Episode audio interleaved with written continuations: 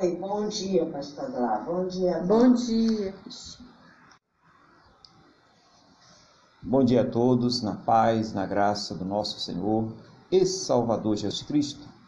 Vamos agora mais uma vez entrar na presença desse Deus maravilhoso que mais uma vez nos proporcionou uma semana abençoada, em meio a tantas lutas, em meio a tantos problemas, em meio a tantos sofrimentos que nós temos enxergados aí nessa, enxergado aí nessa terra. Ele tem nos guardado, protegido, suprido, né? E principalmente Ele nos deu a sua salvação. Isso já é, é motivo né, de sobras para que nós sejamos gratos a Ele. Então, vamos entrar na presença dEle agora. Vamos falar com o Senhor, nosso Deus. Senhor, nosso Deus e nosso Pai, agradecemos ao Senhor, meu Deus, por mais uma oportunidade de estarmos aqui louvando e adorando o teu santo e poderoso nome, porque o Senhor é digno, ó Deus, de toda a honra, toda a glória e todo louvor, Senhor. Muito obrigado por tudo que o Senhor tem nos proporcionado, cada livramento, cada recurso, meu Deus, cada coisa que o Senhor tem feito maravilhosa na vida das pessoas e que nós podemos participar e assistir. Muito obrigado, Pai em nome do Senhor Jesus. Perdoa, meu Deus, os nossos pecados e purifica os nossos corações em nome do Senhor Jesus, para que nós possamos entrar com confiança diante do trono da tua graça.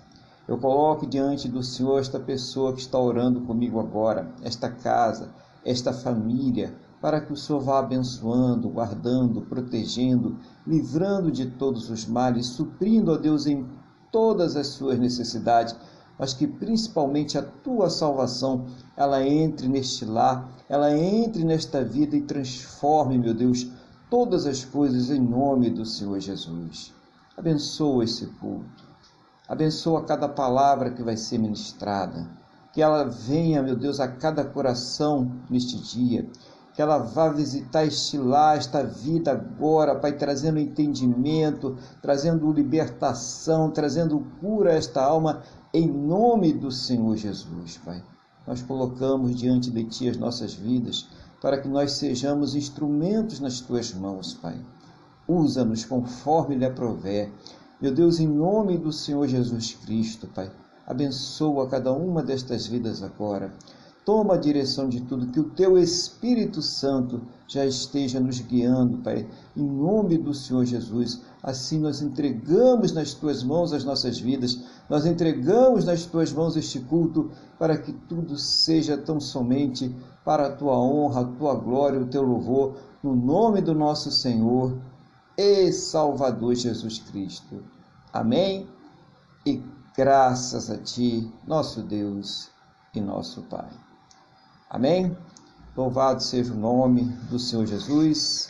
Bom dia, igreja. Bom dia a todos, na paz, na graça do nosso Senhor e Salvador Jesus Cristo. E também bom dia ao nosso irmão Luiz, que já está presente aqui. A paz do Senhor Jesus, irmão.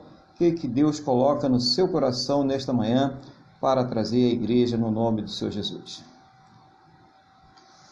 Bom dia, pastor Aguilar. Bom dia, Wanda. Bom dia. Bom dia a todos que estão nos acompanhando agora e que irão nos acompanhar. Eu saúdo a todos com a paz de Jesus Cristo, que é o nosso Senhor. estou muito feliz de estar aqui, pastor.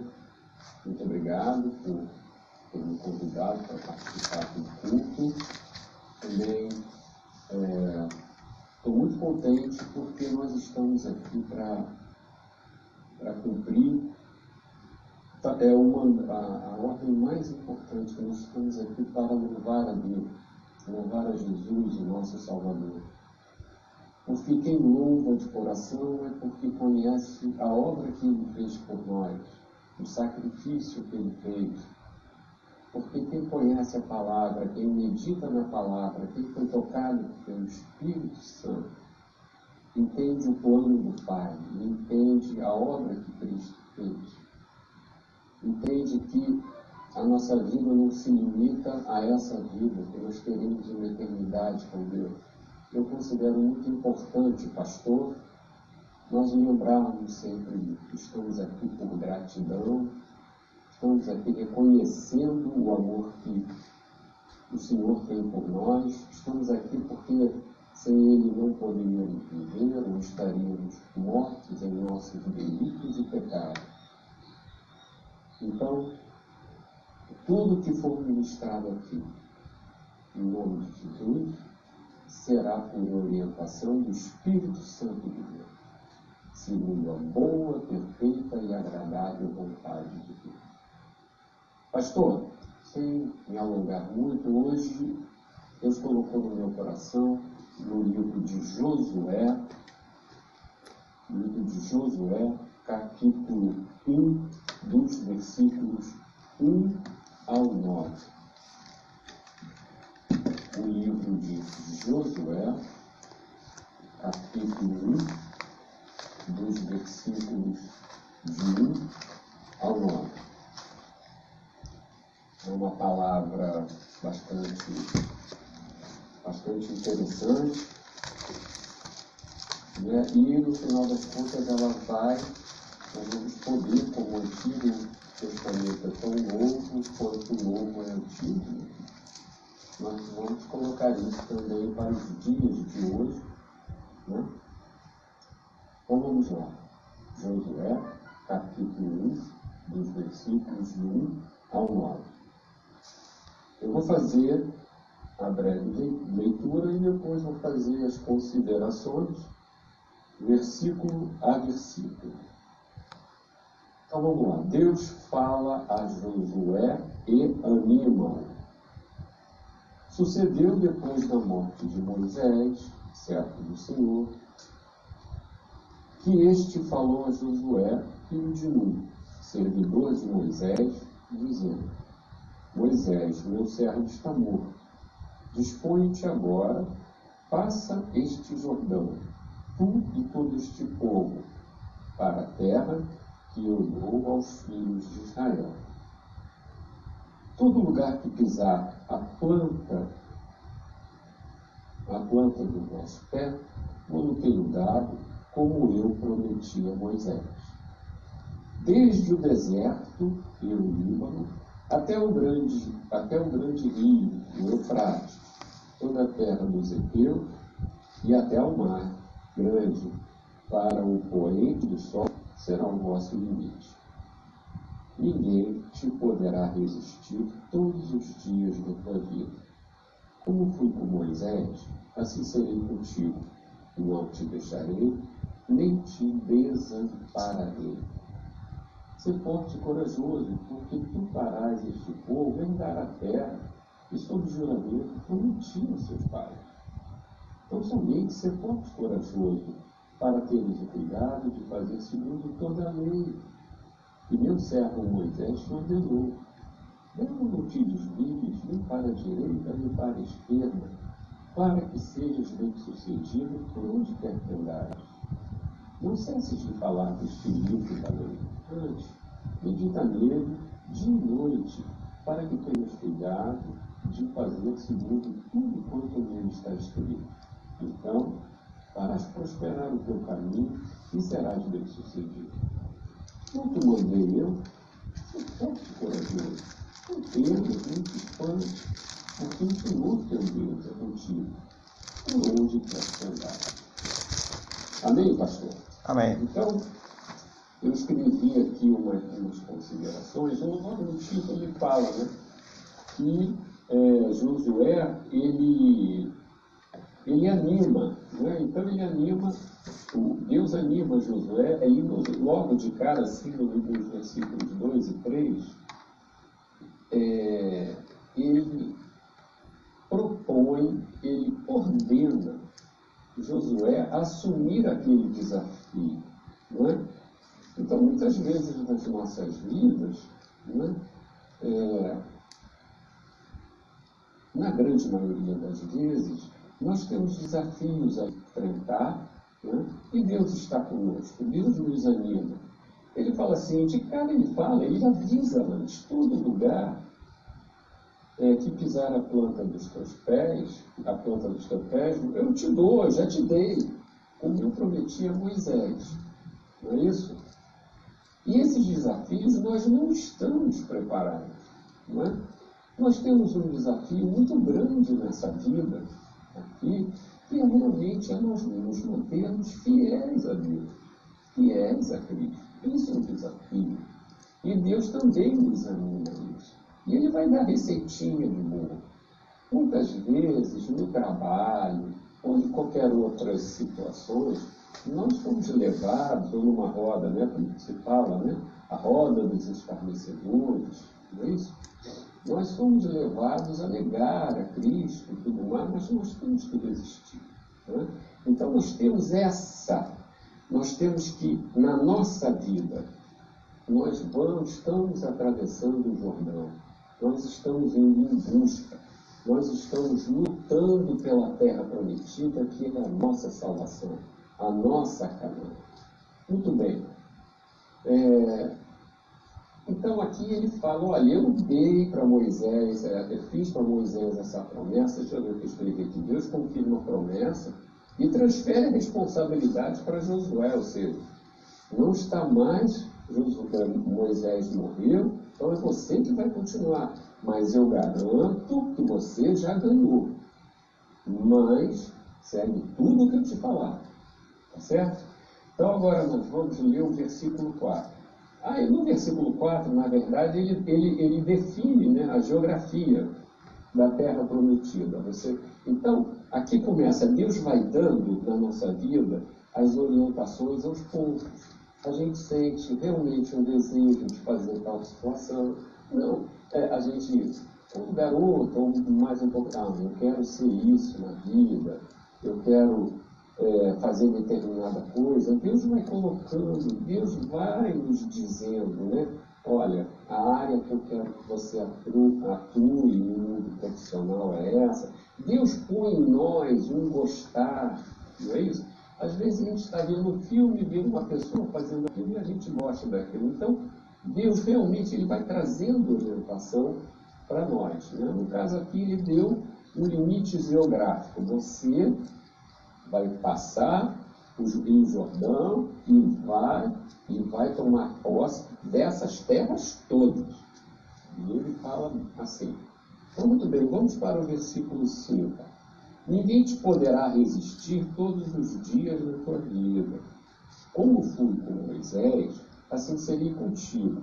Não te deixarei, nem te desampararei. Né? Então, aqui, é, no, nesse versículo 5, que eu acho também muito importante, Deus promete vitórias, companhia e amparo. Né? Muito bem.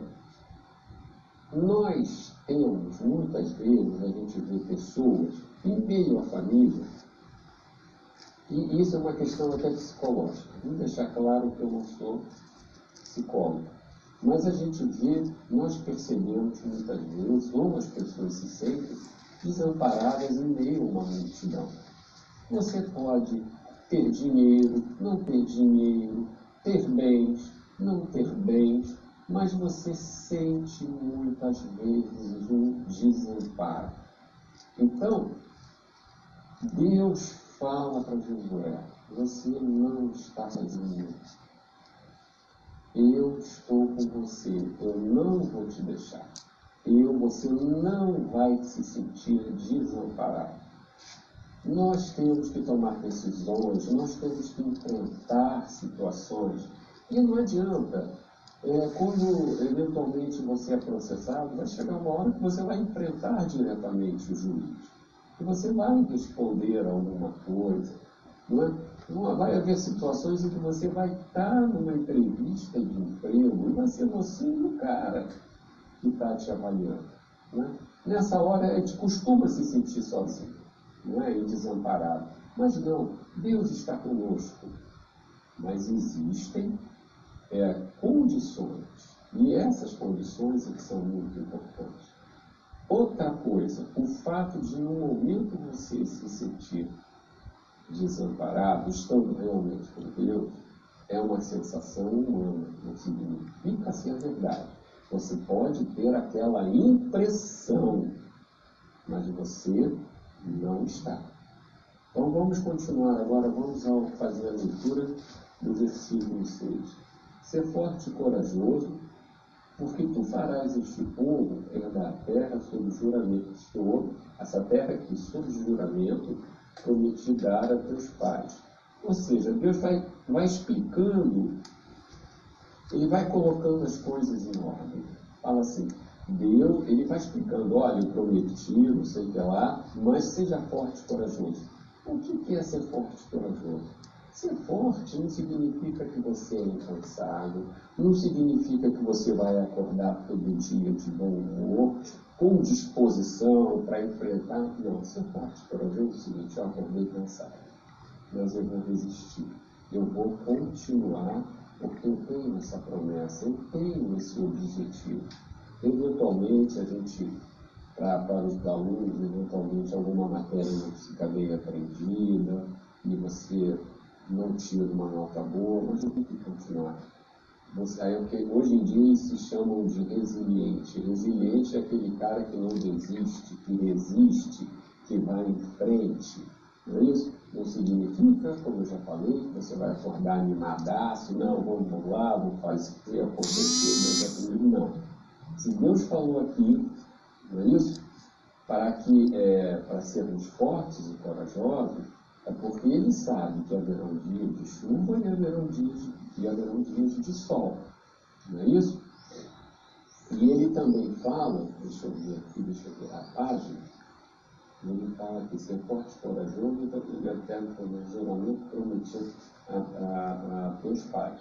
Ou seja, você sempre deve ter em mente Bom, eu estou fazendo aqui esse cursinho é, para aprender uma profissão, mas está tão difícil. Não, veja-se já cumprindo aquilo. É no sentido de continue lutando. Tenha sempre em mente que você um dia gostou de fazer aquilo, que você está juntando dinheiro para comprar sua casa própria. Você está se privando de tantas coisas. Você está economizando tanto, você está trabalhando tanto, não perca essa meta.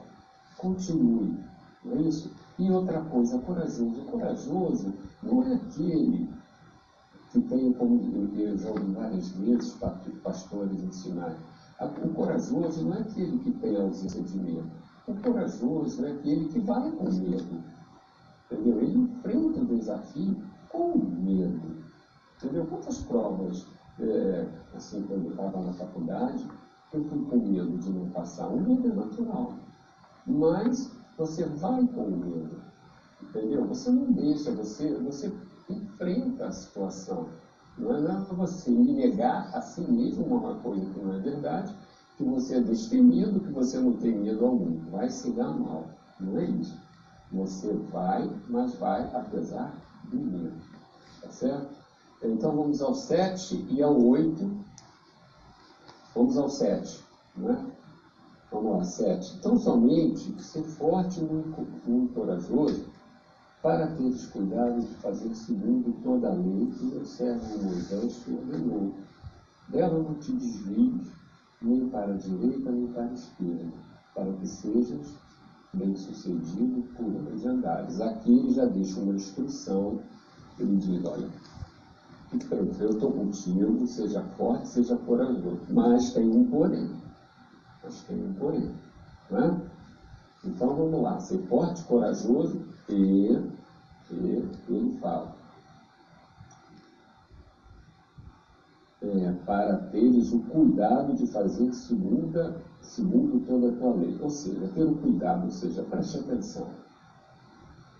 Analise direitinho porque você vai ter que ter um comportamento em toda a sua vida. Na sua vida, nos relacionamentos interpessoais, no trabalho, na pelada de fim de semana, dentro da tua escola, dentro da igreja. Você vai ter que realmente ter uma conduta segundo a lei, segundo a palavra de Deus. É? Seja assim, sim ou não, você vai sempre estar se escutando. Isso é fundamental. Nunca teremos sucesso, nunca teremos sucesso se não obedecermos a Deus, se não obedecermos a Cristo, que é o Verbo, que é a palavra dele. Nunca teremos salvação se não seguirmos segundo a palavra. Não adianta estar na igreja e passar o resto da semana vivendo com uma pessoa que não conheceu Jesus. Nós temos que tomar cuidado. Tomar cuidado é prestar atenção. Quando o motorista está sob neblina, ele dirige mais devagar, não dirige de forma foita, para tomar cuidado para não se dar mal, para não bater, para não causar um acidente. Então nós temos que ter essa cautela. Será que os meus comportamentos estão realmente alinhados com a palavra de Deus? Então é isso que ele falou. Ou seja, não se desvie nem da, da, da direita nem da esquerda para que sejas bem sucedido. Então está aqui a condição. A nossa vitória estará em sermos fortes, corajosos e vivermos segundo a palavra de Deus. E ele agora, ele reforça. Ele vem novamente reforçar essa situação. Eu vou ler agora novamente no capítulo 8. Então vamos lá, ele dá a receita no, no versículo 7. Agora ele vai falar no 8. Não cesses de falar deste livro da lei. Antes, medita nele dia e noite, para que tenhas cuidado de fazer segundo tudo quanto nele está escrito. Então farás prosperar o teu caminho e serás bem-sucedido.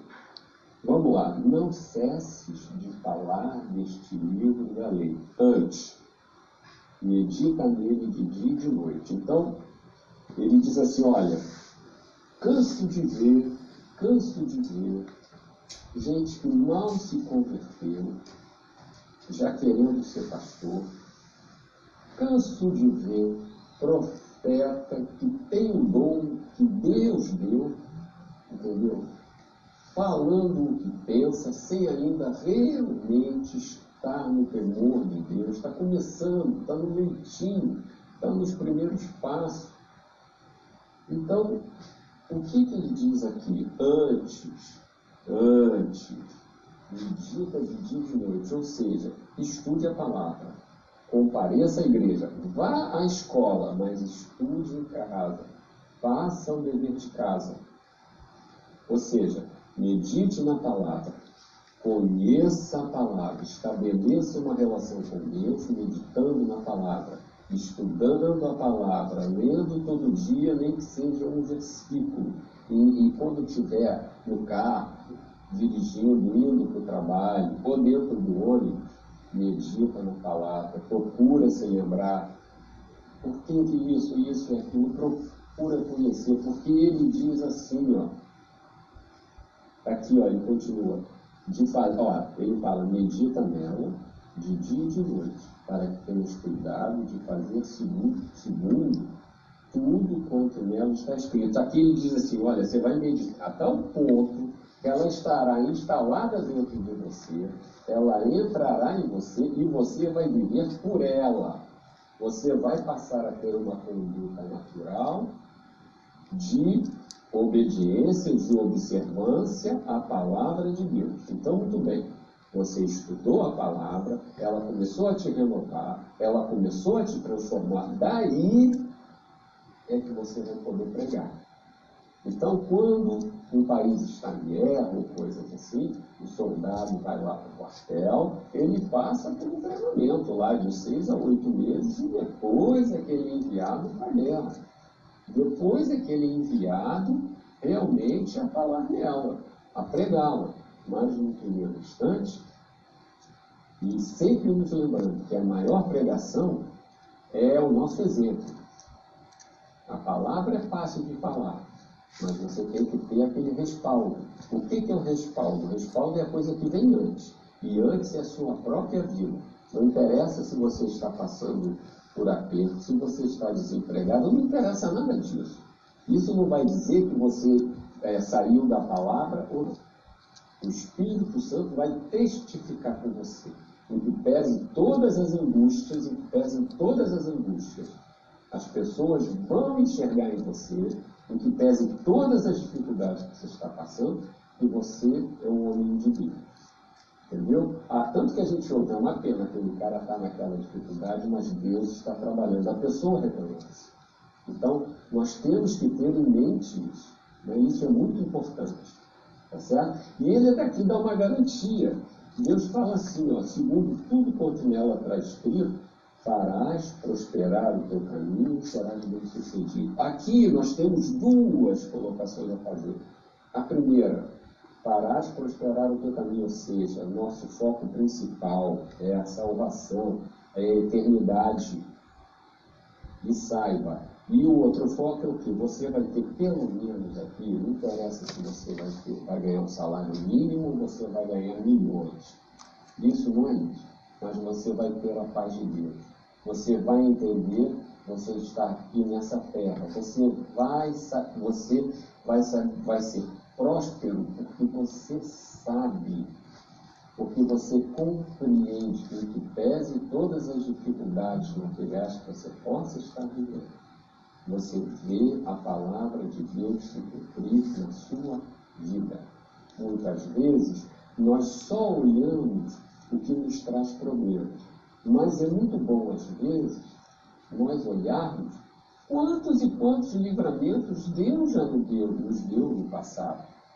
E que também, como Jesus falou, muito, a grande parte dos problemas que nós vivemos, nós é que arranjamos para nós mesmos. Entendeu? E aí a gente fica atrás de Deus, me ajuda, me ajuda. Ele vai ajudar, mas você tem que amadurecer, você tem que tirar uma lição daquela precipitação que te fez assumir alguma coisa, que te levou a fazer alguma coisa que não devia ter feito. Não adianta. Haverá, é, Deus não vai te isentar da responsabilidade. Aí primeiro a gente chega na cadeia, todo mundo convertido. Não é? Você vai, ah, eu matei, bom, em primeiro lugar, meu pastor fala que a cadeia está cheia de inocentes, né?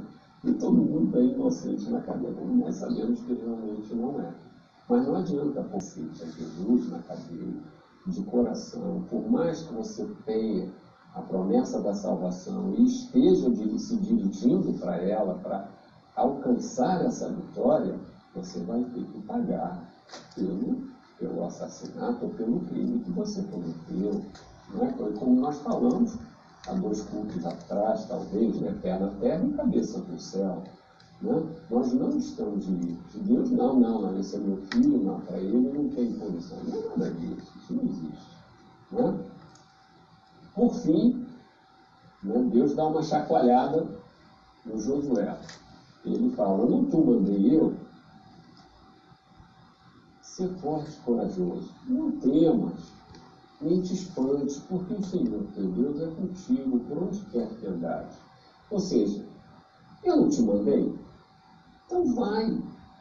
Apenas seja forte e corajoso, né? Que você, e não se espante, porque eu vou te ajudar. Né? Eu vou, a, faça a sua parte. Viva a palavra, enfrente as coisas com medo, mas eu vou te ajudar nem que seja, que isso é que nós temos que ter em mente. Ele vai te ajudar. Pode até acontecer nessa vida, como eu já falei, de você não se transformar num milionário, de você não ter aquele carro que você queria, mas você vai ter eternidade Você deve lutar e, e, e, vai conseguir, porque Deus não é injusto. É, você deve lutar para melhorar de vida. Aonde essa melhora vai te levar, não sabemos, nem você mesmo sabe. Mas com certeza Deus está conosco, não é isso? Porque eu estou contigo onde quer. Lógico que esse caminhar segundo a palavra de Deus. Então eu agradeço muito, pastor, eu fico por aqui. Eu, mais uma vez, eu agradeço a oportunidade, no sentido amplo, de estar aqui com o Senhor, do Senhor permitir que eu possa trazer alguma coisa. Isso está sendo pessoalmente muito bom para mim. E eu oro a Deus para que Ele continue abençoando seu ministério, a sua família, entendeu? Porque eu tenho certeza que Deus está usando o Senhor como uma ferramenta para o, o, o alcançar das pessoas, né? a divulgação do Evangelho de Jesus Cristo. Muito obrigado, pastor, e Deus abençoe o Senhor e a sua família. Amém. Amém. Glória a Deus, né, irmão? Louvado seja o nome do Senhor Jesus. É, eu que agradeço aí, irmão, aí, para estar aí também trazendo essa mensagem da palavra de Deus para nós, todos precisamos ouvir, né? E hoje foi muito importante, né? é, tudo isso que foi falado aqui hoje, que mostra é, a nossa dependência de Deus. Né? O José foi um exemplo, um exemplo de, de dependência tremenda. É, primeiro Deus ele vê a humanidade do Josué, que quando a gente vê aquele homem forte, né? Conquistando terras, derrotando povos, derrubando muralhas, passando em seco por rios, né? A gente fica imaginando um super-homem, um homem sobrenatural, e não era nada disso, né? O Espírito Santo de Deus desceu, pairou sobre Josué para que ele pudesse é, completar aquela missão. Mas a gente vê a humanidade, tanto é que Deus ele começa falando, né, animando, vendo que Josué estava ali meio preocupado, amuado, pensando que, que ia acontecer dali para frente e agora Moisés morreu, o irmão tocou muito bem nisso aí. A primeira coisa que o irmão fala é que Deus ele anima é, Josué e faz uma comparação, porque Deus também nos anima, né? Talvez pessoas que estivessem aí desanimadas, preocupadas, né? pensando em desistir de alguma coisa, né?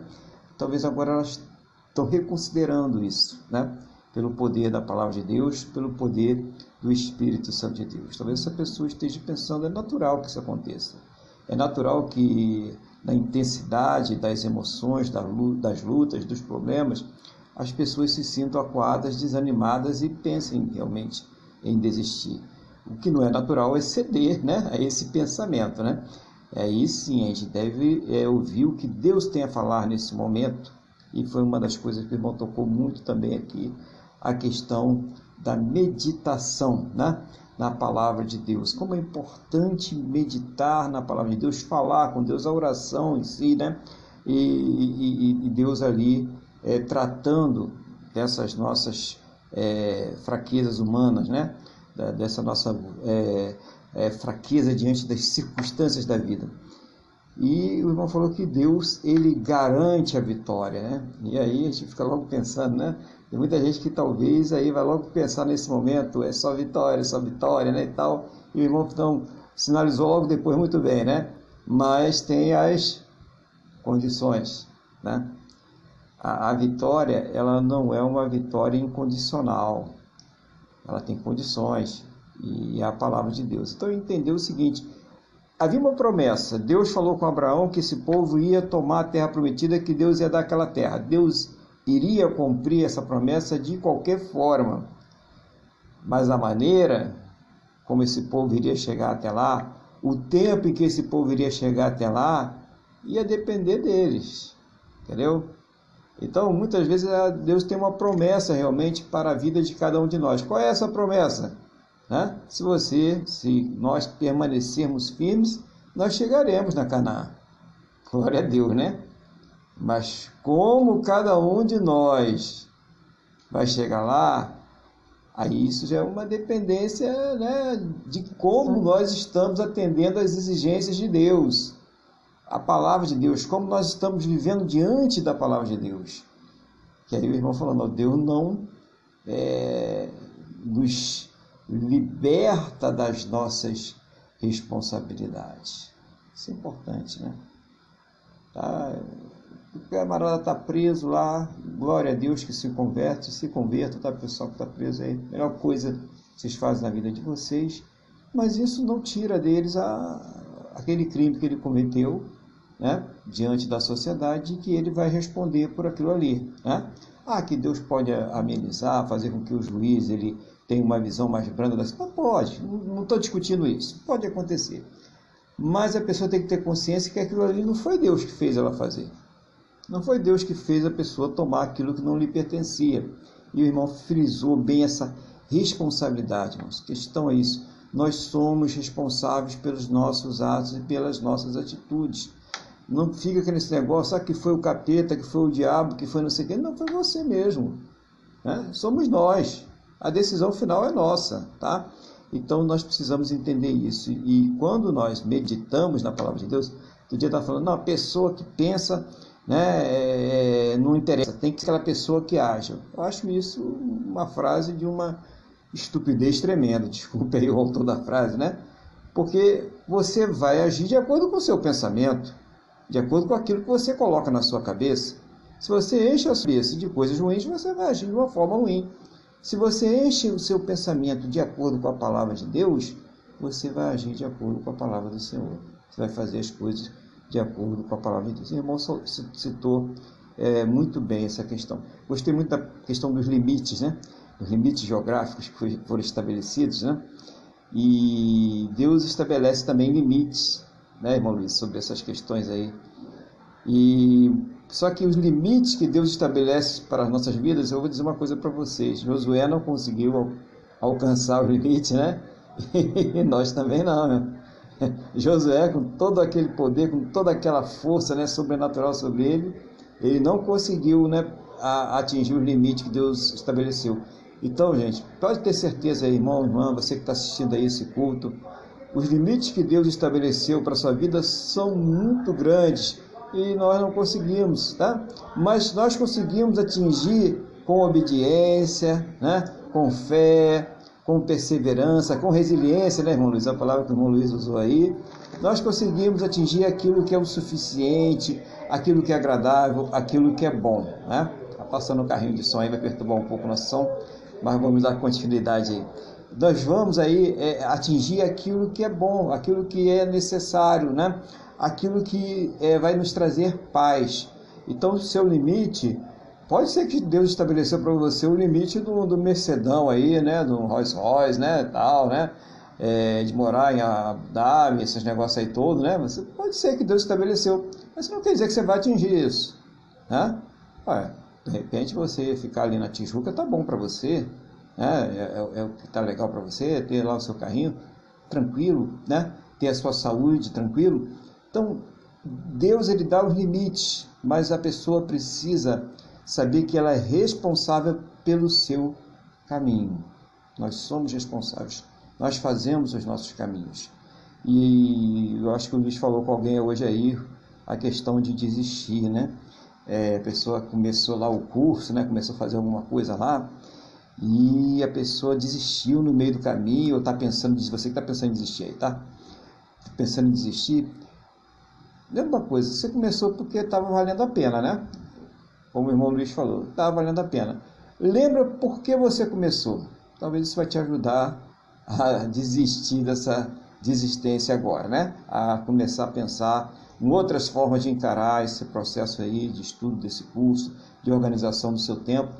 Foi uma coisa legal que o Luiz falou, trazer a nossa responsabilidade, né? É, Luiz, você falou sobre a revelação progressiva, né? da, dessa passagem, que Deus ele veio dando para Josué as coisas numa, em doses homeopáticas. Ele não chegou aí, né? Josué, você vai passar para a terra prometida e pronto, acabou, está definido, né? Toma na minha palavra, se você vacilar, eu vou passar a espada em você. Não falou isso, né?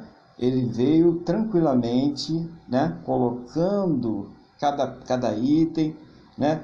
É, cada termo daquela aliança que estava sendo feita com Josué de uma forma amorosa, né? E mexendo em coisas que deixam o ser humano assim muito desestruturados, que é o desamparo, que é o abandono, né? E ele falou: Eu nunca vou, né, te deixar, eu jamais vou te desamparar. Que coisa bonita você ouvir isso da, da boca de Deus, né?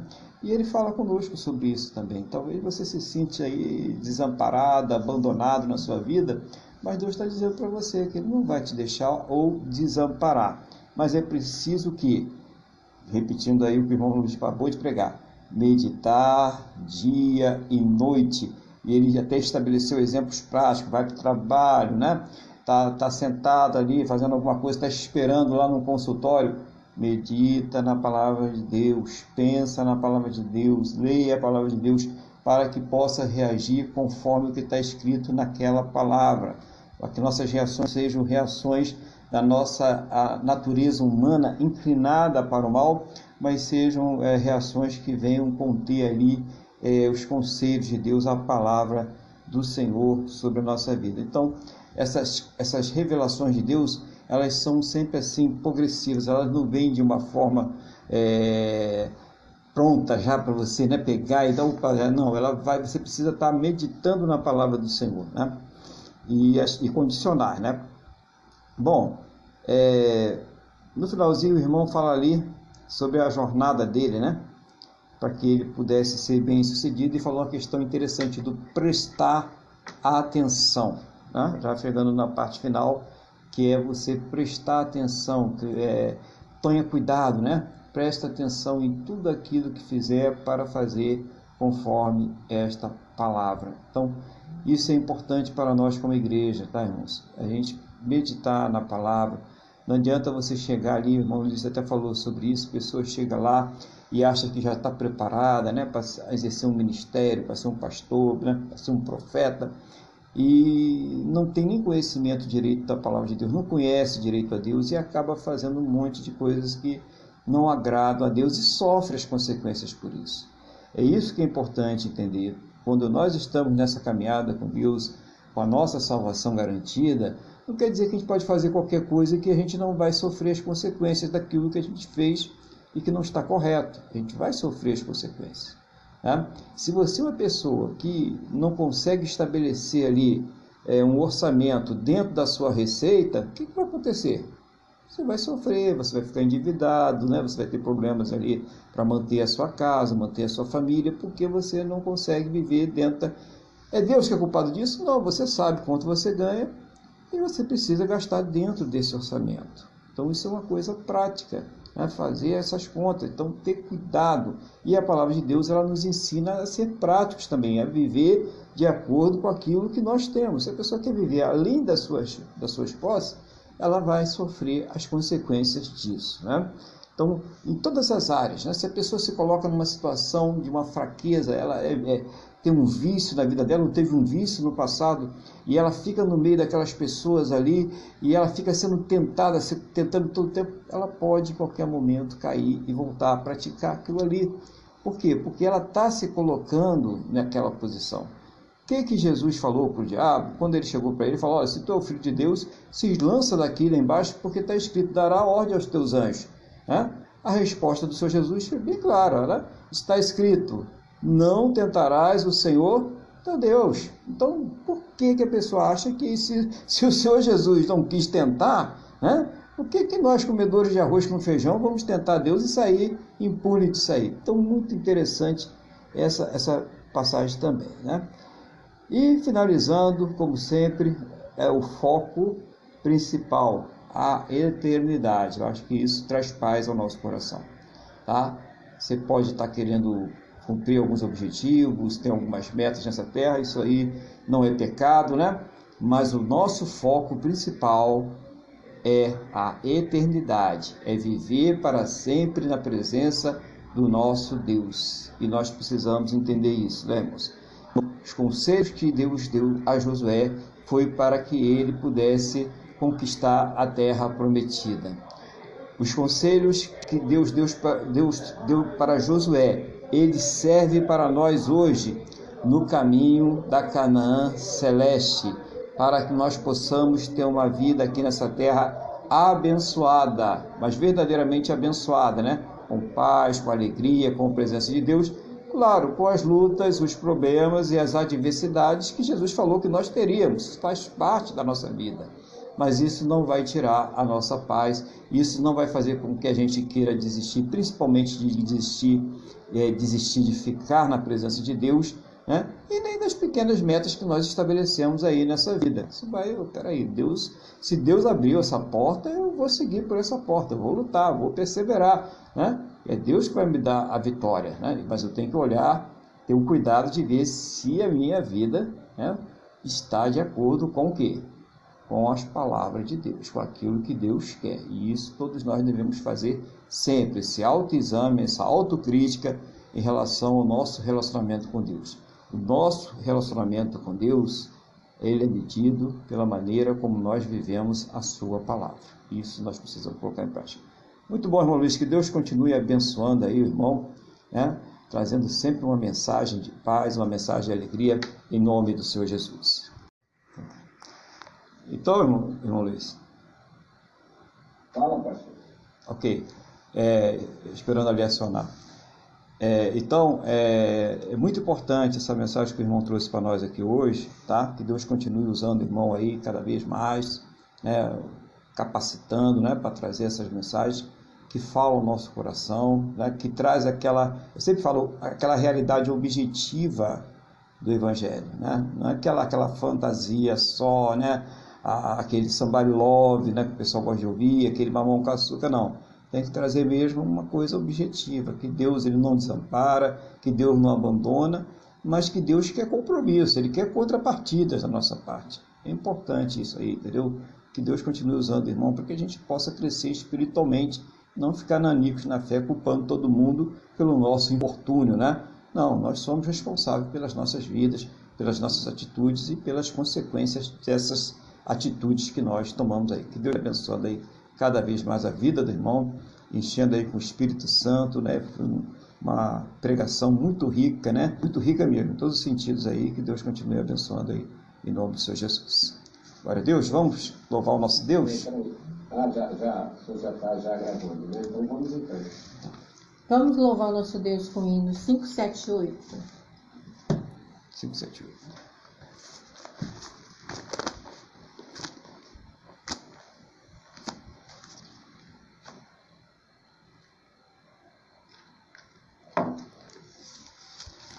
O mesma se revolta as ondas nos dão pavor.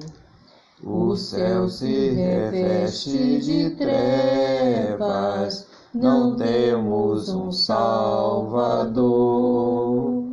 Não se te dá que morramos, podes assim dormir. Se a cada momento nos vemos, se prestes a submergir. As ondas atendem ao meu mandar, sossegai. Seja o encapelado mar, a ira dos homens, o gênio do mal, tais águas não podem a naufragar que leva o Senhor, Rei do céu e mar. Pois todos ouvem o meu mandar, sossegai, sossegai, convosco estou para vos salvar, sim, sossegai. Mestre, na minha tristeza, estou quase a sucumbir. A dor que perturba minha alma, ó, peço-te, vem banir. De ondas do mal que me cobrem, quem me fará sair? Pereço sem ti, ó meu mestre, vem logo, vem me acudir. As ondas atendem ao meu mandar, sossegai.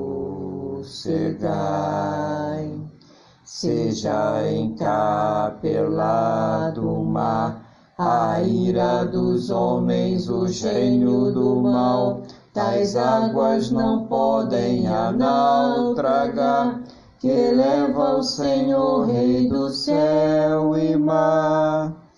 Pois todos ouvem ao meu mandar, sossegai, sossegai, convosco estou para vos salvar, sim, sossegai. Mestre, chegou a bonança, em paz eis o céu e o mar. O meu coração goza calma, que não poderá findar. Fica comigo, meu mestre, dono da terra e céu. E assim chegarei bem seguro ao porto destino meu. As ondas atendem ao meu mandar, sossegai. seja o encapelado mar, a ira dos homens, o gênio do mal, tais águas não podem a não tragar, que leva o Senhor, Rei do céu e mar. Pois todos ouvem ao meu mandar, sossegai, sossegai, convosco estou para vos salvar, sim, sossegai. Glória a Deus, né? Aleluia, glória a Deus. Louvado seja o nome do Senhor Jesus. E eu quero convidar os irmãos agora, dando continuidade à palavra de Deus, para que abram as suas Bíblias no livro do profeta Isaías, capítulo de número 6.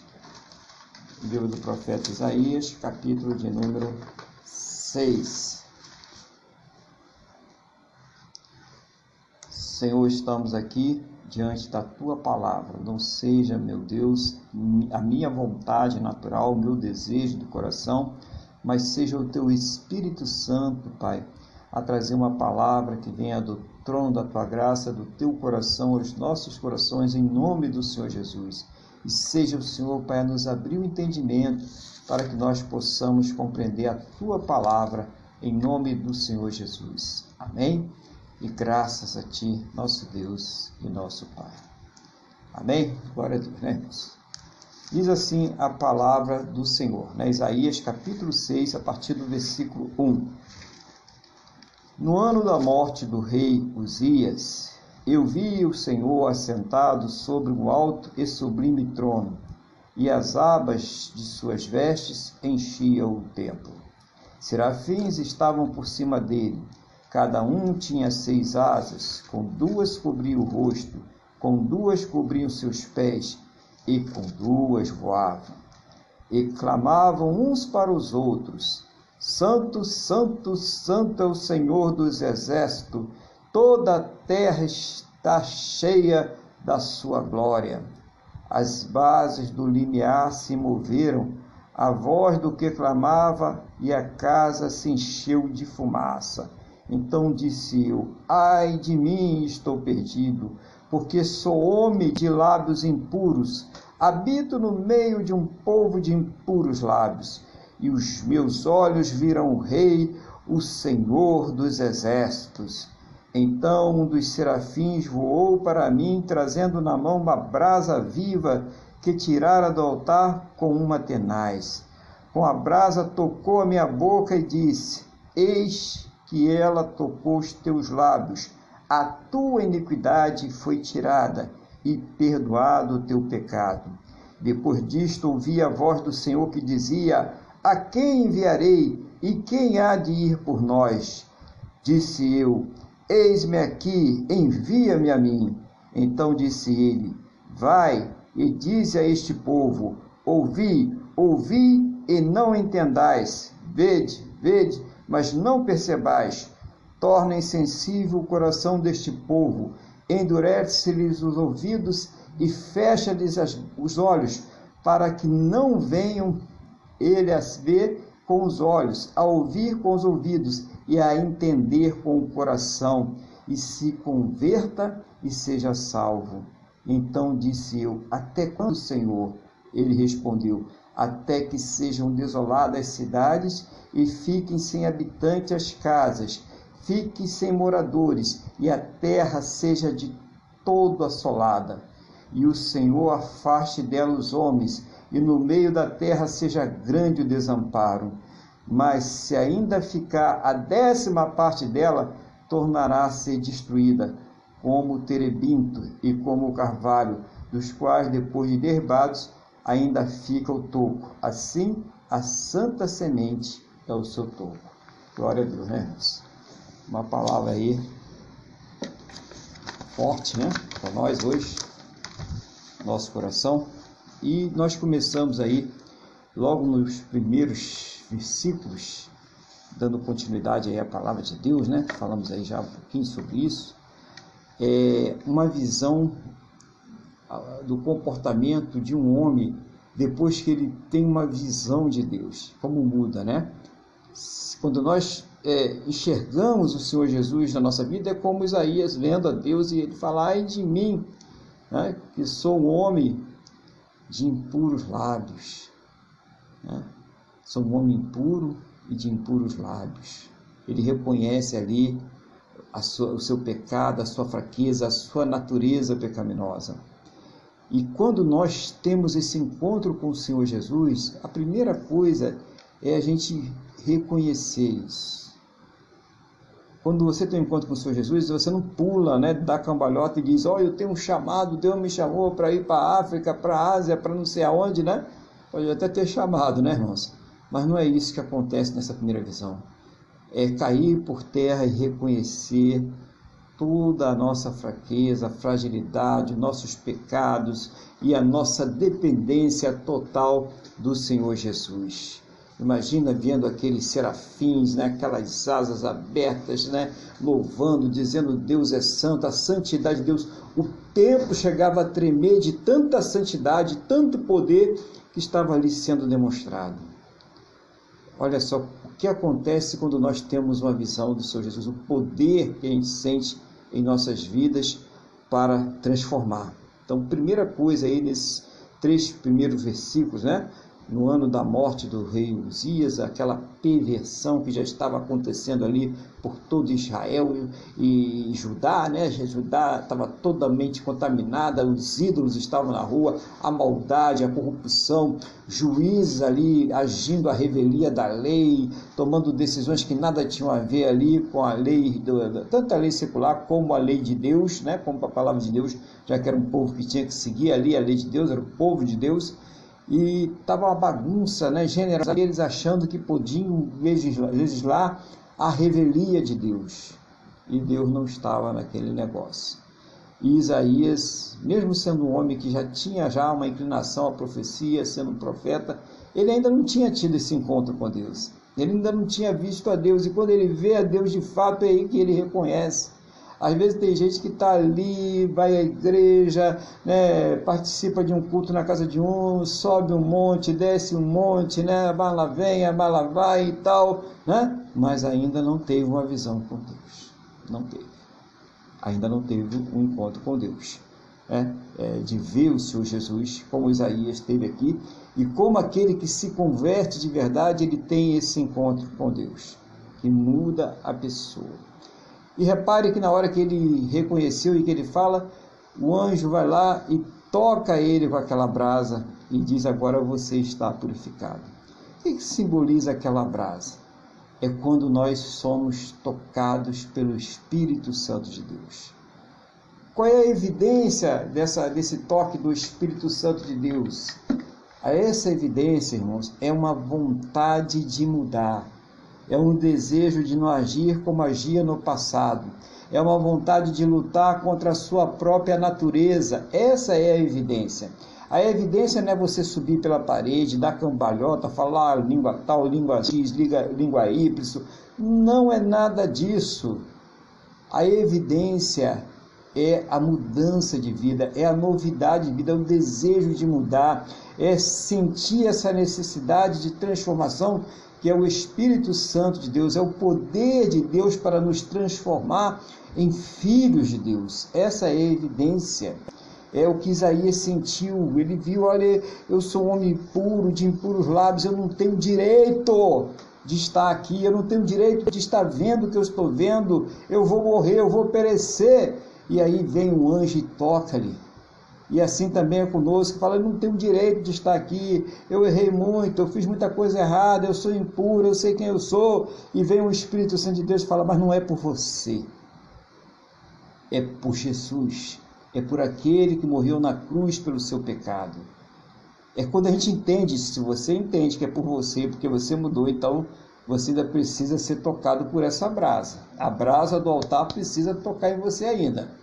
Só quando nós entendemos que é pelo Senhor Jesus, que essa brasa que toca na vida do crente hoje é o próprio Senhor Jesus que nos transforma, é que nós conseguimos seguir em paz. Por quê? Porque nós vivemos o evangelho verdadeiro, genuíno. que depende de Deus, a dependência de Deus. Vontade de mudar, desejo de mudança e mudança, claro, né? Não fica só na vontade e no desejo. Há mudança também na nossa vida. Então, muito bom isso aí, né? E é, nesses versículos, eu, eu, eu gosto que é, é evidenciado, né? É realçada aí a santidade de Deus, né? Deus é santo, separado, né? De tudo isso que nós estamos vendo aí nessa terra. Então começa aí mostrando essa parte, né? Esses quatro primeiros versículos. Mas já no versículo 5 ele diz assim: Então disse eu, ai de mim, estou perdido, porque sou homem de lábios impuros e habito no meio de um povo de impuros lábios e os meus olhos viram o Rei, o Senhor dos Exércitos. Então um dos serafins voou para mim, trazendo na mão uma brasa viva que tirava do altar como tenaz. Com a brasa tocou na minha boca e diz: Eis que ela tocou nos seus lábios, e a tua iniquidade foi tirada, e perdoado o teu pecado. Se você não crer no pecado, que você cometeu, que ele pode ser perdoado pelo seu Jesus, então ainda não há salvação na sua vida. Se você não crê que o Senhor Jesus é único e suficiente para te salvar, independente do que você fez, faz ou deixou de fazer, então ainda não há salvação na sua vida. Você só é salvo quando você entende esse princípio. Porque não precisou o anjo falar para Isaías, ó, a partir de agora você, né, é, é, já é uma pessoa nova. Você, a partir de agora, Isaías, você virou super-homem, você não vai mais errar nem pecar, porque com certeza Isaías deve ter errado e pecado depois disso aí. A única coisa que ele falou é que estavam perdoados seus pecados, que ele estava santificado.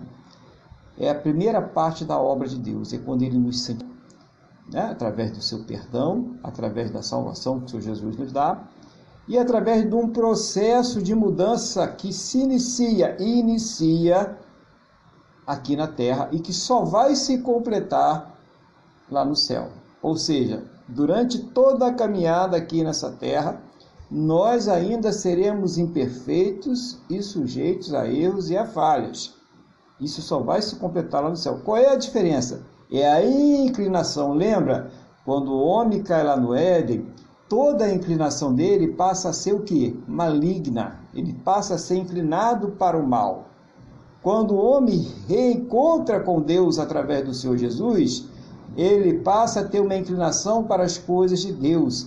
Aqueles que são do espírito são inclinados para as coisas do espírito, e aqueles que são da carne são inclinados para as coisas da carne, como nos ensinou o nosso irmão Paulo. Né? Então, o homem espiritual ele está cogitando as coisas espirituais, ele está cogitando as coisas de Deus.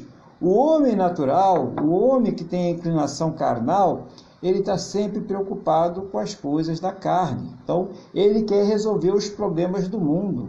Né? Ele quer criar uma sociedade perfeita e toda vez que isso é feito pela força, pela imposição, nós caímos em ditaduras tremendas que causam imenso sofrimento à população e não, não acontece nada. Foi lá na Torre de Babel, né? É, foi Napoleão, é, foi, foi o, o, o, tal do Hitler e toda essa sorte de regimes totalitários que estão por aí tentando impor às pessoas uma coisa que elas não podem conseguir e acaba gerando uma corrupção muito maior. Por quê? Só quem pode realmente solucionar o problema da humanidade é Deus e a solução ele já deu que foi o Senhor Jesus. É buscar no Senhor Jesus essa salvação buscar no Senhor Jesus a solução para os nossos problemas, né? Ele é a solução. É interessante. Aí no versículo 8 ele diz assim: Depois disto ouvi a voz do Senhor que dizia: A quem enviarei e quem há de ir por nós? Disse eu: Eis-me aqui. Olha que coisa maravilhosa, né? Aquele profeta ali, né? Aquele homem que se sentia impuro, que se sentia ali despreparado, No momento em que ele é tocado pelo poder de Deus, ele já muda a sua atitude, ele já muda o seu falar, e ele diz: Olha, eu estou aqui, pode enviar a mim, envia a mim que eu vou lá fazer essa obra. É isso que nós precisamos entender. Antes, nós não temos condições. Né? E fazer a obra, irmãos, não é só você ir lá para uma igreja, ser um pastor, ser um profeta, é, ir lá para a África, ir para a Ásia, ir para lá para outros cantos do mundo, não. Fazer a obra você faz dentro da sua casa. Fazer a obra você faz no seu trabalho. Fazer a obra você faz na sua escola. É o seu testemunho de vida. É as pessoas querendo conhecer por que você é diferente. É as pessoas querendo saber quem é o seu Deus por causa do seu proceder. É isso que é fazer a obra. Né? Fazer a obra é quando as pessoas veem o Senhor Jesus em nós e aí elas se interessam pelo nosso Deus. Então, isso é fazer a obra. Você é o cartão, a carta né, de apresentação de Cristo. Ele olha, a pessoa olha para você e vê ao Senhor Jesus. Então, isso é fazer a obra. Talvez Deus tenha lhe chamado mesmo para ser um pastor ou mesmo para ser um profeta, ou mesmo para ser um outro obreiro, um evangelista, né? um obreiro desse aí, dentro dos ministérios que temos na Bíblia. Amém. Glória a Deus por isso, continue orando e Deus ele vai te preparar e você também vai ter que caminhar em direção a essa preparação. Né? Mas a gente sabe que a maioria não é o caso. A maioria vai ser usado lá no seu trabalho, vai ser usado na sua escola, vai ser usado no seu lar, vai ser usado no seu condomínio, aonde você estiver. Você imagina o camarada que dá uma surra por dia na mulher e os vizinhos escuta e depois sai com a Bíblia imensa debaixo do braço. Que testemunho triste, né? Que testemunho triste aquele camarada que é empresário e fica fazendo falcatruas e depois quer pregar ali para os seus funcionários, para os seus clientes, dizendo que ele é de Jesus. Imagina que coisa triste, né? Ou aquele empregado que rouba o seu patrão, né? que rouba ali nas mercadorias, nos preços, e depois quer pregar para os outros lá. Não tem como, né? É difícil. Então, essa é a obra, é quando nós agimos corretamente nos nossos negócios na vida, naquilo que nós fazemos no nosso dia a dia. É isso que o Espírito Santo faz conosco. A gente olha aquela coisa errada, tem a oportunidade de fazer a coisa errada, ninguém está vendo, você provavelmente ninguém vai até descobrir, embora não seja verdade, né? Mas você diz: Eu não vou fazer porque eu sou de eu não vou fazer, porque Deus ele colocou em mim uma, uma índole diferente. Mas todo mundo faz, é 20% para lá, 20% para cá, é praxe. Não, mas eu, eu não vou fazer. Então não tem negócio, tá bom, Deus vai abrir porta para mim, mas eu não vou fazer isso. É isso a diferença. É a pessoa confiar em Deus. E isso leva ao abandono, viu? Leva, né? Que a palavra de Deus é bem clara, no mundo jaz o maligno. Então as pessoas elas acham isso supernatural, dar volta, levar vantagem, trair, né? enganar as pessoas, né? e ainda fico se vangloriando disso como se fosse uma grande coisa. Mas aquele que é de Deus, ele fala: Não, não vou fazer. Mesmo que a minha carne e a minha vontade estejam desejando isso, mas eu vou agradar o meu Deus, eu vou lutar. É isso é, é, lutar contra o pecado, é lutar contra a carne. Não é que a pessoa não queira, não. Não é que a pessoa não esteja sendo tentada, não, que ela está. E muitas vezes ela até quer, mas ela fala, não, eu não vou. É isso que é o legal, né? Se a gente lutar contra a nossa natureza, e isso exige aquilo que o irmão Luiz falou agora há pouco é, na pregação sobre o Josué. Meditação dia e noite na palavra, oração, né? buscar exercícios espirituais. Então você quer ser um engenheiro, tu vai lá estudar seis anos, meter as caras no livro, calcular e tal, aquele negócio tudo, para sair um engenheiro. Você tem uma meta, um objetivo e você vai fazer aquilo ali. Né? Qualquer outra profissão que você vai exercer, você vai ter que estudar, né? Se você quiser ser um bom profissional tal, você vai ter que meter a cara nos livros, vai ter que estudar, vai ter que praticar até você chegar a esse nível profissional. Por que, que a pessoa acha que para servir a Deus ela não pode, ela não, não precisa, né? Pegar numa Bíblia, ela não precisa meditar na palavra de Deus, ela não precisa orar, ela não precisa estar buscando. E essa é a coisa mais importante das nossas vidas. Deve vir em primeiro lugar. Então não pode ser negligenciada a oração, o estudo da palavra, a prática cristã, Tudo isso nós devemos estar fazendo para que nós possamos o quê? crescer espiritualmente. Não só crescer né? É, como meninos, né? gritando, berrando, né? pulando pela parede e tal. Isso é movimento corporal. A palavra de Deus diz que isso para nada serve. Diz a palavra mesmo, não serve para nada. O que serve é quando a gente coloca no nosso interior essa palavra. E essa palavra, ela transforma o homem interior e esse homem interior ele é refletido no homem exterior. É isso que importa, é quando nós trabalhamos essa questão do interior, né? O nosso interior, então é muito importante, tá? Aí no versículo 9 ele diz, ele diz assim: Então disse ele: Vai e diz a este povo: Ouvi e não entendeis. Vede, mas não percebereis. Torna, torna insensível o coração deste povo, endurece-lhe os ouvidos e fecha-lhe os olhos, para que não venha ele a ver com os olhos, e ouvir com os ouvidos, e entender com o coração, e se converta. Depois, hein? E seja salvo. Tá? Então, olha só, por que, que Deus está permitindo?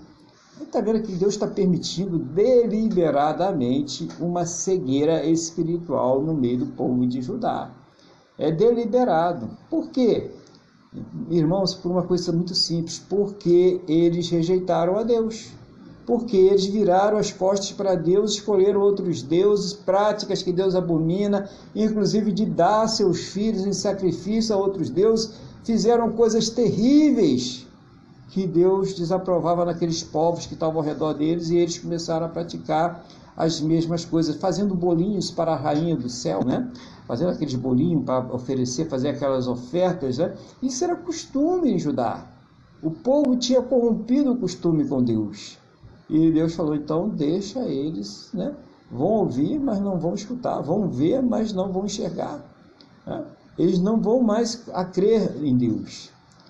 E aí vem uma pergunta dessa cegueira espiritual que todos sabemos que aconteceu depois, foram invadidos né, pelos caldeus, pelos babilônios ali, foram arrasados, foram levados cativos, muitos morreram, passaram por um sofrimento tremendo, Judá ficou completamente abandonado, o templo foi destruído, olha que terror, que tragédia, os homens olhando, chorando, gritando, vendo o templo sendo destruído, queimado. Olha que coisa horrorosa. A dor do povo de Judá. Mas porque viraram as costas para Deus. E eles não conseguiam entender. E é questionamento que vem hoje para nós. Será que hoje está acontecendo isso? Será que o Evangelho hoje está sendo negligenciado?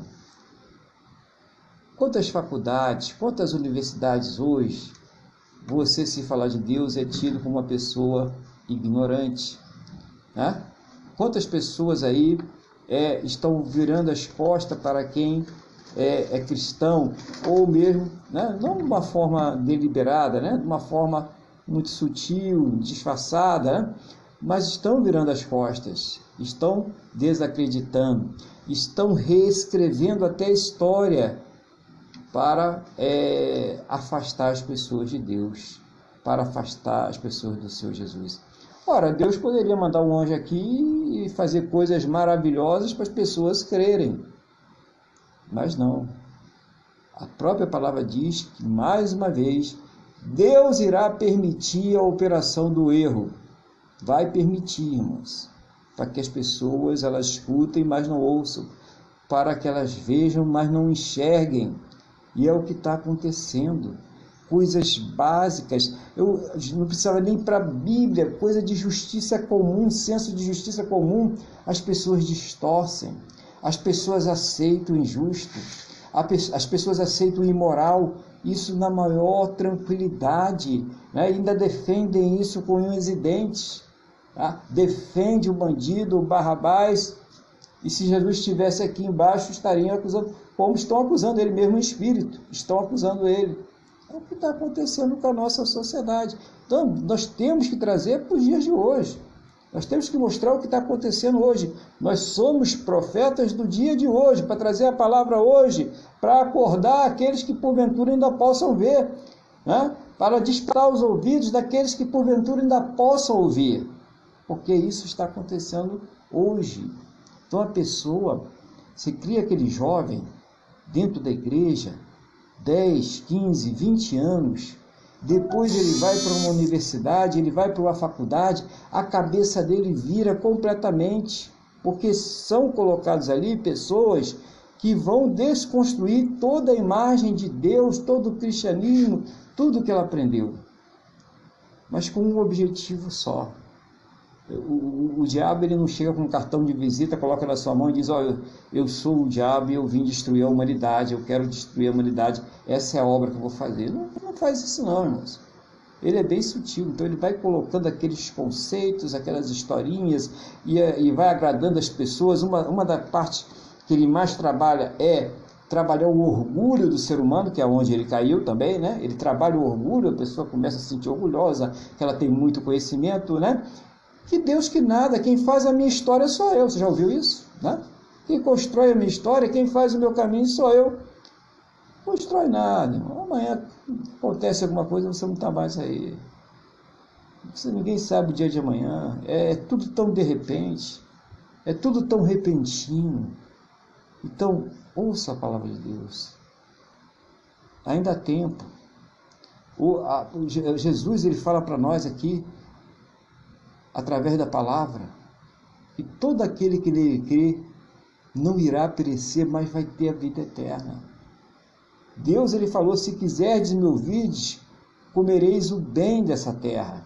É viver com ele, quer ter a salvação. Então é preciso que a pessoa ela se volte para Deus e que ela se entregue ao Senhor Jesus.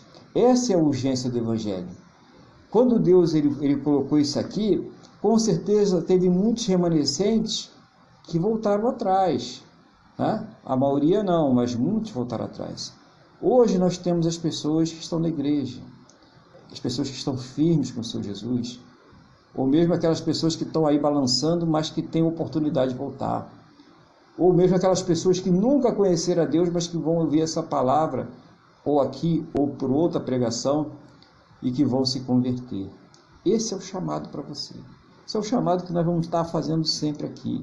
Que você se converta, que você se coloque na brecha, que você não fique nesse oba-oba do mundo aí, nessa mentirada que está sendo ensinada para as pessoas, para afastar elas de Deus, para tirar a salvação delas Muitas pessoas estão caindo, pessoas que estavam dentro da igreja, pessoas que cresceram dentro da igreja e que hoje estão aí ao vento, palavras que não levam a lugar nenhum.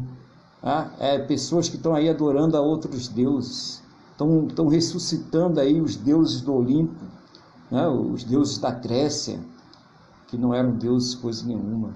Tudo isso por uma questão do homem ter o domínio, a história do Nirod se voltando hoje de novo para nós, né, querendo ali construir uma torre e chegar até o céu, tudo isso retornando à vida do homem, debaixo dos nossos narizes. Toda essa filosofia antiga, anti-Deus, tudo que foi levantado no passado agora retorna e retorna com força total. Sabe qual é o cume disso aí? Aonde que nós iremos chegar nisso aí? No anticristo.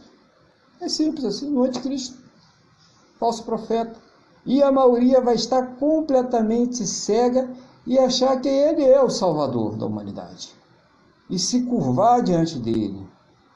E não é vacina que vai ser marca da besta, não. A pessoa vai dizer deliberadamente que ela recebe a marca da besta e nega Jesus. É uma coisa deliberada. E as pessoas não vão ter força mais para resistir a isso, porque elas estão se entregando. E por que, que Deus está permitindo? Porque estão negando Ele hoje. Quando tem a oportunidade de ouvir a palavra, quando tem a oportunidade de se arrepender, quando tem a oportunidade de confessar o Senhor Jesus como Senhor e Salvador de suas vidas, elas negam o Senhor Jesus. Não seja você essa pessoa. Seja você a pessoa que ouve a palavra de Deus, que coloque ela no seu coração e que diga: Eu quero o Senhor Jesus na minha vida. Eu quero essa salvação. Eu reconheço que eu, que eu sou pecador. Eu reconheço que eu preciso desse perdão e que eu preciso dessa salvação. Que Deus possa te fortalecer, abençoar, Ele possa nos fortalecer a todos na presença dEle, né? nessa presença maravilhosa, para que nós possamos viver uma fé genuína é, com essa luta toda que nós temos aqui nessa terra, mas que nós possamos viver uma fé genuína mesmo, focado, né, como já foi falado aqui hoje, no céu, na salvação, nas coisas que estão lá de cima, o resto é periférico. Vamos focar nas coisas que são lá do alto e acreditar entregar isso nas mãos do nosso Senhor e Salvador Jesus Cristo. Que Deus abençoe aí a todos em nome do Senhor Jesus. E eu vou passar então a palavra ao nosso irmão Luiz, no nome do Senhor Jesus. Amém, pastor? É, gostaria só de realçar uma coisa muito simples que o senhor falou logo no início e foi o que mais me marcou, né? É, se eu estiver enganado, o senhor me corrija. Mas fazendo uma analogia, né? quando o profeta ele estava no templo de Deus e viu aquela guerra, e Deus lhe concedeu que ele tivesse aquela visão espiritual de ver os serafins, né?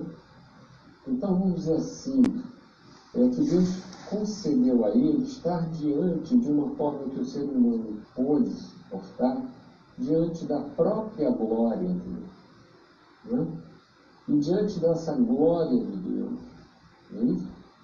ele se enxergou, né? como o Senhor bem falou, ele se enxergou como uma criatura, como um homem de impuros, lábios, não é isso? Uhum. E que vivia no meio de homens também de impuros lábios. Não é? Então, e vem o anjo e o, o toca, não é? e aí ele, como é que se diz? Ele Está aqui, tá, deixa eu aqui, eu resgatei aqui, ó. Eis que ele tocou os teus lábios, a tua iniquidade foi tirada e perdoado o teu pecado. Então, o toque na brasa, ele se relaciona, no entender, com quando ele chega diante lá do trono do altar, ele e vê a glória de Deus, é como se ele estivesse sendo um toque na brasa, toda aquela situação, como se ele estivesse sendo convencido do pecado, da justiça e do juízo. E o toque na brasa, não é isso? Quando ele falou assim, ele deixa bem claro, a tua iniquidade foi tirada e perdoado o teu pecado. Aqui me leva a Cristo, porque tirou o pecado de mim. E quem crê no sacrifício dele tem perdão dos seus pecados. Então eu achei essa relação que o Senhor montou, este esclarecimento que o Senhor deu, ou seja, essa ligação do Antigo Testamento com o Novo Testamento, eu achei importantíssima. Nós temos que ter em mente, eu, eu lembro que quando eu me convertia, quando eu me convertia, eu não gostava muito do, do Antigo Testamento. Não é? Porque eu não, eu não entendia aquilo, era muito novo, né? por isso mesmo que a gente tem que persistir, nós temos que viver meditando, nós temos que viver pedindo a Deus para tirar a escama dos nossos olhos, para termos cada vez os olhos espirituais mais, mais aguçados. É? Então, eu, eu gostei muito, muito, muito disso, dessa parte que você trouxe, dessa parte que você esclareceu, e a questão da operação do erro mesmo, que Deus consente. Isso, isso aí está a pura realidade. Então, pastor, mais uma vez, eu queria agradecer a Deus pela sua vida, que Deus abençoe o seu ministério, que Deus abençoe a sua família, e que possamos, né, é, através do teu, possamos, através dessa obra, divulgarmos o Evangelho da paz, o Evangelho de Jesus Cristo. Amém, pastor? Era só esse breve comentário, que no meu entendimento foi o mais importante. Né? Quando ali ele passou por um processo de conscientização, de conversão, tudo isso, meu Deus, Eu vi a santidade. Aí falou, sou homem de impuros lábios. Ali ele se colocou no lugar dele. Né? Ele viu quem ele era. Isso é importantíssimo. Eu me lembro que quando eu me converti, quando eu lia o Novo Testamento, eu chorava.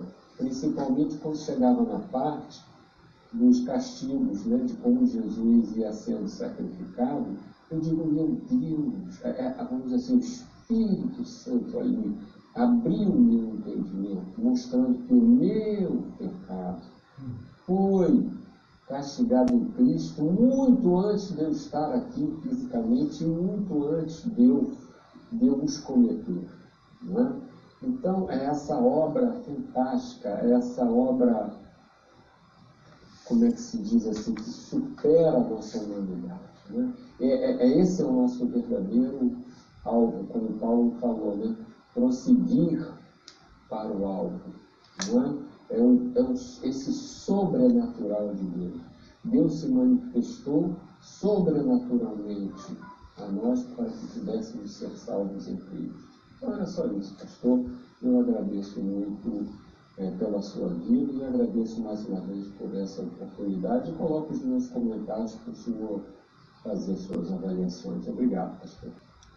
Amém. Obrigado. Glória a Deus aí, que Deus continue abençoando a todos nós, né?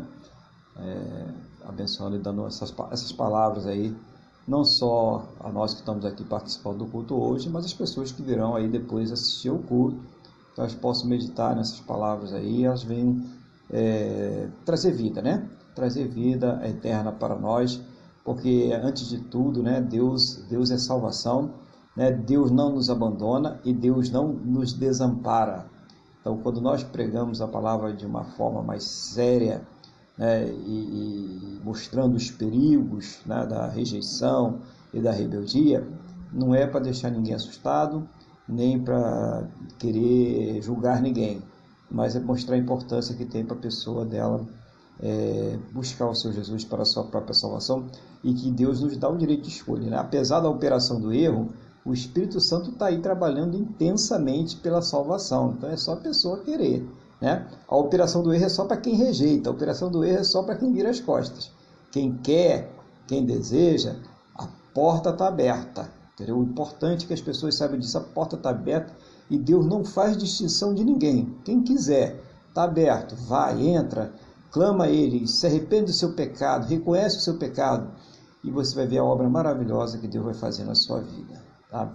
Não deixa para amanhã não. Você não espera você melhorar porque nenhum de nós, nenhum de nós pode melhorar sozinho, nenhum de nós pode se transformar sozinho. Só o Senhor Jesus, só Ele pode transformar as nossas vidas. Tá? Então, que isso traga paz ao seu coração e saiba que o Senhor Jesus ele deseja que você se salve, que Deus deseja que você se salve. O desejo de Deus é que todos se salvem. A opção por não se salvar e por recusar a Deus é uma opção pessoal humana, que Deus não interfere nisso. Tem que ser espontâneo. E glória a Deus por isso, né, irmãos? Glórias ao Senhor Jesus por isso. E eu vou pedir ao irmão Luiz, então, que faça aquela oração de intercessão, né? De acordo com aquilo que Deus estiver colocando no seu coração, em nome do Senhor Jesus. Amém, pastor. Então vamos orar pelo nosso Brasil, vamos orar pela, pela nossa igreja, né? E a suficiência de Deus, né, pastor? Para tudo que nós precisamos, a suficiência de Cristo. Né?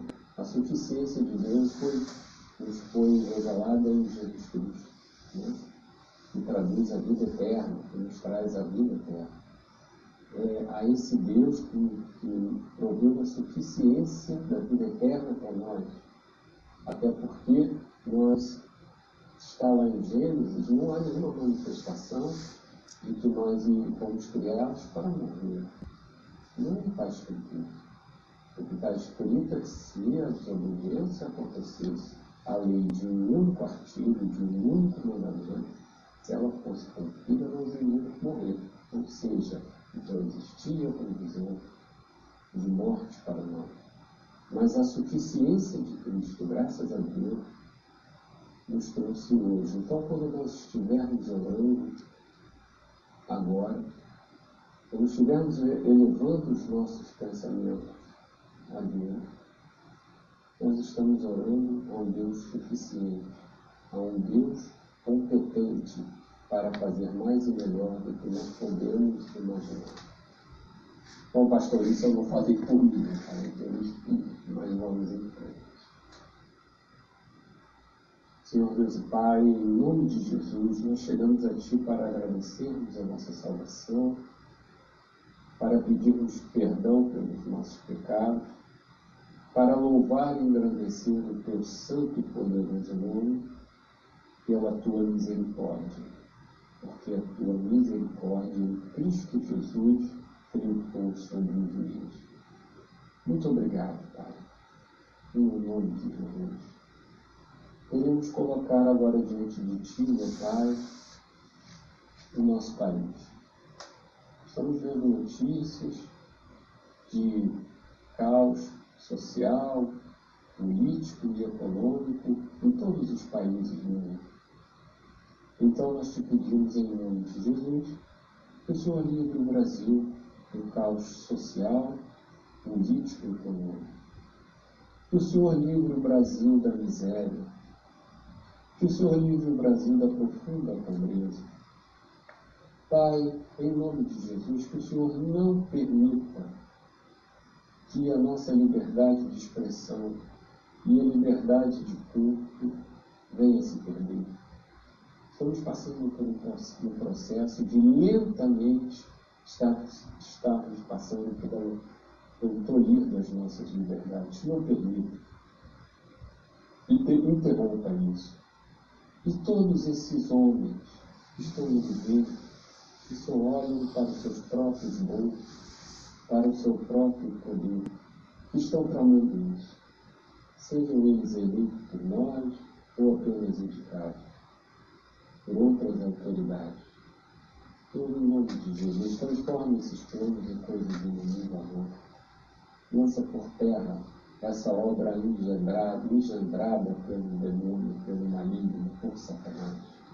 Livra o Brasil do mal. Livra, meu Deus, o Brasil de toda enfermidade. Separa o Brasil do mal. Queremos ser uma nação ovelha. Pai, em nome de Jesus, colocamos nas tuas mãos o nosso presidente, colocamos nas tuas mãos os seus ministros Pai, em nome de Jesus, toca no coração desses homens. Senhor, inspira-os com teu Espírito Santo. Dê saúde, separa-os do mal, que eles possam tomar decisões corretas, que eles possam tomar decisões que, mesmo sem saber, sejam de acordo com a tua vontade. Pai, todos que estão tramando esse mal contra ti, como eu pedi há um minuto atrás, eu te peço, seja o Senhor com o seu Espírito Santo, a transformar, a fazer com que eles retrocedam. Da mesma forma como aconteceu com o profeta Isaías, venham a reconhecer que são apenas pecadores e que dependem integralmente de Ti. Senhor, em nome de Jesus, que o Senhor faça com que os campos produzam cada vez mais, que o Senhor permita com que a nossa indústria venha a crescer, os serviços voltem a ser demandados, que os trabalhadores possam trazer o sustento para sua casa, fruto do seu trabalho digno. Senhor, em nome de Jesus, que haja paz social no nosso Brasil. Trabalha no nosso povo, porque nós temos uma eleição mais adiante, meu Pai, em nome de Jesus. E que esse povo saiba separar o joio do trigo, porque já cresceu o suficientemente o joio para ser retirado, meu Deus, sem prejudicar o. Que essas eleições possam ser limpas, meu Deus. Que essas eleições possam realmente traduzir a vontade do povo brasileiro. Senhor, vai conscientizando o teu povo, Senhor. Pai, agora eu quero colocar diante de Ti a tua igreja como um todo. Senhor, continua trabalhando, continua abençoando todas as igrejas. Em particular, eu peço que o Senhor abençoe o Ministério Aliança com Deus, a quem o Senhor entregou ao pastor Aguilar, a Igreja Bênção do Senhor, na qual eu faço parte. Eu peço que o Senhor as abençoe, que o Senhor as faça prosperar, que elas estejam sempre mesmo debaixo de Ti, que sejam realmente corpo do cabeça da igreja, que é Jesus Cristo.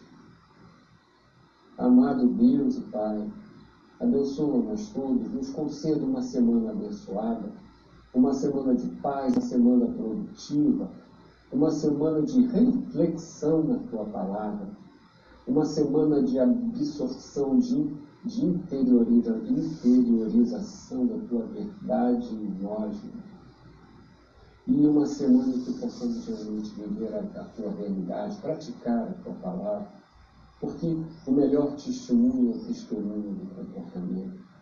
Senhor, em nome de Jesus, como o Senhor está trazendo ao meu coração, acaba com o desemprego cada vez mais, Senhor. Vai reduzindo, Senhor. Vai mantendo o Brasil equilibrado. Não permita que caiamos nas mãos de homens que não são honestos, de homens ladrões que só, só têm interesse na sua própria satisfação e de nos escravizar.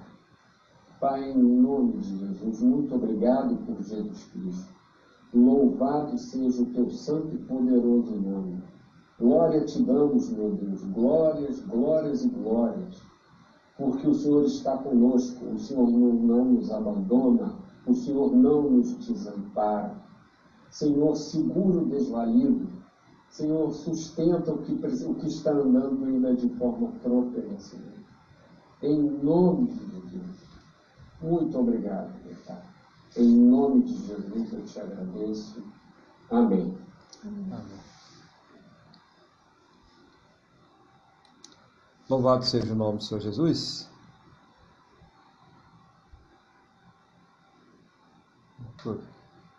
Glória a Deus, né?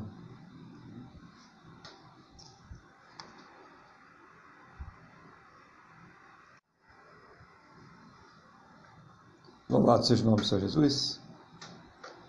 Então vamos agora é, dar continuidade ao culto, agradecendo a Deus, né? Finalizando aqui mais essa oportunidade, nós estamos reunidos aqui, e dizer aos irmãos que estamos aqui com a graça de Deus, querendo Deus, todos os domingos a partir das 8h30 da manhã. Então, onde você estiver vendo esse vídeo, é só solicitar aí o link para participar pelo Google Meet, em nome do Senhor Jesus. Vamos então agradecer a Deus por mais essa oportunidade. Vamos falar com o nosso Deus. Senhor, nosso Deus e nosso Pai, te agradecemos em nome do Senhor Jesus por mais uma vez podermos estar aqui orando, buscando o Senhor, ouvindo a tua palavra, aprendendo de ti, por tudo aquilo que o Senhor tem nos proporcionado. Eu concordo, meu Deus, com a oração do teu filho, tudo aquilo que foi colocado, a respeito do Brasil, a respeito das vidas, das necessidades, dos desempregados. Que o Senhor esteja cuidando de tudo, meu Deus, cuidando de todas as pessoas. Eu oro para que o Senhor abençoe a cada uma das vidas que estão orando comigo agora, suas casas, suas famílias, que o Senhor esteja suprindo necessidades, abrindo portas de trabalho para cada um, dando a renda para que seja suficiente para que possam ter o seu sustento, o sustento de suas casas, o sustento de suas famílias, para que possam acabar com todos os seus compromissos. Seja o Senhor abrindo as janelas dos céus e derramando as bênçãos sem medidas, cada um segundo as suas necessidades, cada um segundo as suas possibilidades, em nome do Senhor Jesus. Seja o Senhor curando aqueles que estão enfermos, aquela pessoa que está passando aí por um câncer, leucemia, Alzheimer, Parkinson, essa pessoa que está com diabetes severo, Covid-19, problemas pulmonares, cardiovasculares, seja qual for o mal, seja qual for a enfermidade, das plenas condições para que ela possa ser medicada, tratada, passar por todos os procedimentos necessários para ter a sua saúde completamente restaurada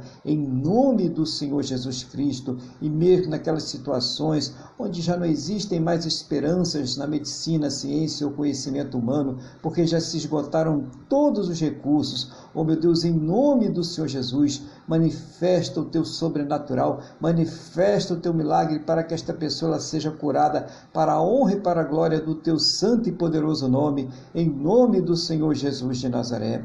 Pai querido, Pai amado, abençoa os relacionamentos, os casamentos, os casais, trazendo a união, a paz, o amor, o respeito, o companheirismo, que eles estejam sempre unidos, juntos, contra tudo aquilo que se levanta contra suas vidas, casas, famílias, em nome do Senhor Jesus. E principalmente eu te peço, meu Deus, abençoa essa pessoa que ainda não te conhece, essa pessoa que um dia te conheceu, mas que hoje está afastada de ti. Meu Deus, coloca a fé, a convicção, a certeza nesse coração, no perdão e na salvação que somente o Senhor Jesus, somente Ele pode nos dar. Abençoa, meu Deus, em nome do Senhor Jesus. Que a bênção do Senhor esteja sobre todos. Que, Deus, Senhor abençoe aí o Luiz, abençoa a Cristina, abençoa a Wanda. Ah, meu Deus, abençoa todos que estão participando aqui ao vivo conosco. Abençoa também, Pai Santo, que todos que irão participar através do vídeo, através do áudio, que a bênção do Senhor esteja concedendo a todos uma semana cheia de paz, cheia de luz, próspera e bem-sucedidas em todos os seus caminhos, debaixo da tua santa e gloriosa proteção, em nome do Senhor Jesus. É o que eu te peço, meu Deus, na mesma fé e na mesma concordância com esta pessoa que está orando comigo agora, no nome do nosso Senhor e Salvador Jesus Cristo. Amém? E graças a Ti, nosso Deus e nosso Pai. Amém? Louvado seja o nome do Senhor Jesus. Vamos receber a benção então? Que o amor de Deus, que a paz e a graça do nosso Senhor e Salvador Jesus Cristo e que a comunhão do Espírito Santo de Deus esteja sobre todos. E a igreja diz: Amém. Glória ao Senhor Jesus. Fiquem todos na paz e na graça do nosso Senhor e Salvador Jesus Cristo e uma excelente semana para todos.